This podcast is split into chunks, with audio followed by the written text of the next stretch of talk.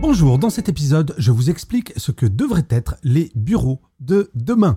Je suis Gaël Châtelain-Berry, bienvenue sur mon podcast Happy Work, le podcast francophone audio le plus écouté sur le bien-être en travail. Je précise que pour cet épisode, il existe une version écrite sur mon blog www.gchatelain.com. Alors, dans un monde en perpétuelle évolution, où le travail à distance et le présentiel se mêlent, comprendre les sentiments des employés à l'égard de leur environnement de travail est essentiel.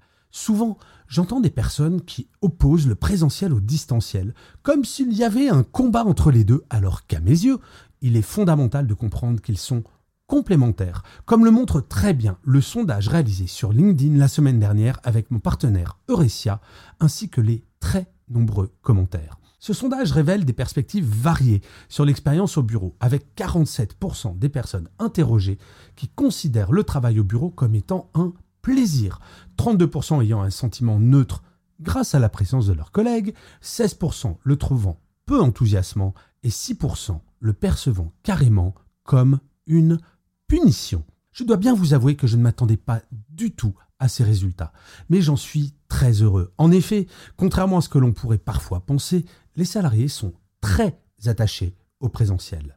La majorité des employés, 47%, perçoivent donc le bureau comme un lieu agréable. Cela suggère que pour eux, l'environnement de travail est stimulant et enrichissant. Les entreprises devraient s'inspirer de ces lieux pour créer des espaces qui favorisent la créativité, l'interaction et le bien-être.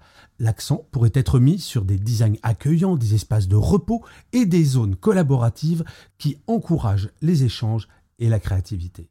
Quand j'étais salarié, j'ai eu la chance d'avoir des employeurs qui prêtaient une grande attention aux locaux. Et ça fait vraiment la différence avec des entreprises qui ont une architecture d'intérieur digne des années 70. Tout n'est pas question de design, certes, mais quand même. En effet, il faut également penser aux outils numériques qui permettent de fluidifier les relations entre les salariés, voire en créer de nouvelles. Les outils d'Oresia, par exemple, permettent cela de façon incroyablement simple, que ce soit pour partager des bons plans, faire du feedback entre collègues ou encore mieux, pour mesurer le niveau de bien-être des équipes.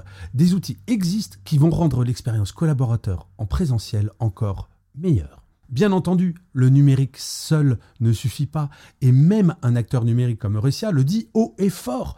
Les nouveaux environnements de travail, appelés bureau expérience se distingue par l'absence de bureaux individuels, la diversité des espaces de travail disponibles, l'intégration de bibliothèques, la création d'univers différents dans chaque salle, etc., etc. Oui, penser le travail de demain doit se faire de façon globale. Et que serait le présentiel sans nos collègues de travail? Si pour 32% des répondants, la présence des collègues joue un rôle clé dans leur perception neutre du travail au bureau, cela montre qu'il y a encore des progrès à faire. Cette donnée souligne l'importance des interactions sociales dans l'environnement de travail.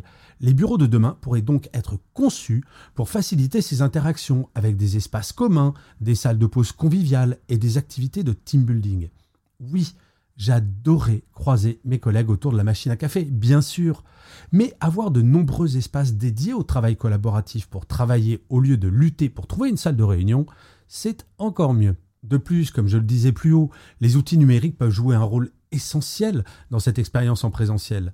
Nous le savons, réaménager l'ensemble des bureaux est un investissement qui peut être très lourd.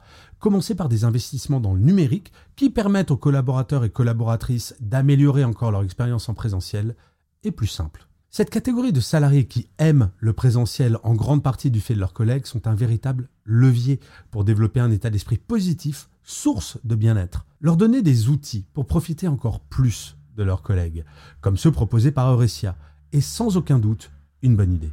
Mais une proportion non négligeable des employés ressent un certain désintérêt, voire une aversion, pour 6%, pour le travail au bureau.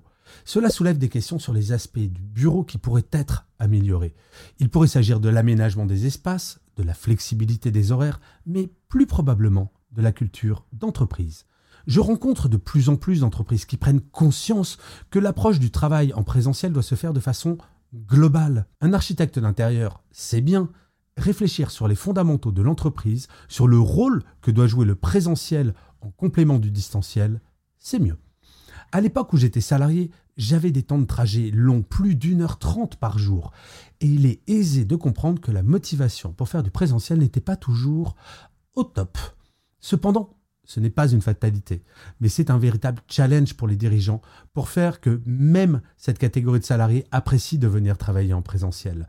Il me semble évident que si pour ces personnes, faire du présentiel se résume à venir au bureau pour travailler du matin au soir, isolé derrière son ordinateur, ils ne changeront pas d'avis. Les bureaux de demain devraient prendre en compte ces préoccupations en offrant par exemple des options de travail hybrides, des espaces plus personnalisés et une culture d'entreprise plus inclusive et attentive au bien-être des employés. Ce qui est, entre guillemets, amusant, c'est qu'aujourd'hui, même en tant que travailleur indépendant travaillant chez moi, je prête une attention très grande à mon environnement de travail. Ce que vous pouvez peut-être voir si vous êtes sur YouTube. Quel que soit notre métier, gardons en tête que nous passons un temps important dans cet environnement, alors autant faire en sorte de l'optimiser au mieux. Les résultats de mon sondage indiquent que le bureau de demain doit être un espace dynamique adaptable et centré sur l'humain. En tenant compte des besoins et préférences variées des employés, les entreprises peuvent créer des environnements de travail où chacun se sent valorisé, productif et épanoui. Le défi réside dans l'équilibre entre espace collaboratif et espace personnel, entre interaction sociale et besoin d'indépendance. Envisager le bureau non seulement comme un lieu de travail, mais aussi comme un espace de vie, de bien-être et d'échange pourrait être la clé pour répondre aux attentes diverses des travailleurs d'aujourd'hui. Je crois qu'in fine, tout est question d'équilibre. Le 100% télétravail, nous l'avons constaté pendant les confinements, est une aberration, au même titre que le 100% présentiel érigé comme principe absolu l'est. Trouver un bon équilibre entre les deux et l'avenir, je n'ai aucun doute à ce sujet. Je vous remercie mille fois d'avoir écouté cet épisode de Happy Work ou de l'avoir regardé si vous êtes sur YouTube. N'hésitez surtout pas à mettre des commentaires, à partager, à vous abonner sur votre plateforme préférée. C'est comme cela que Happy Work durera encore très longtemps et en plus, de vous à moi, cela me fait très plaisir.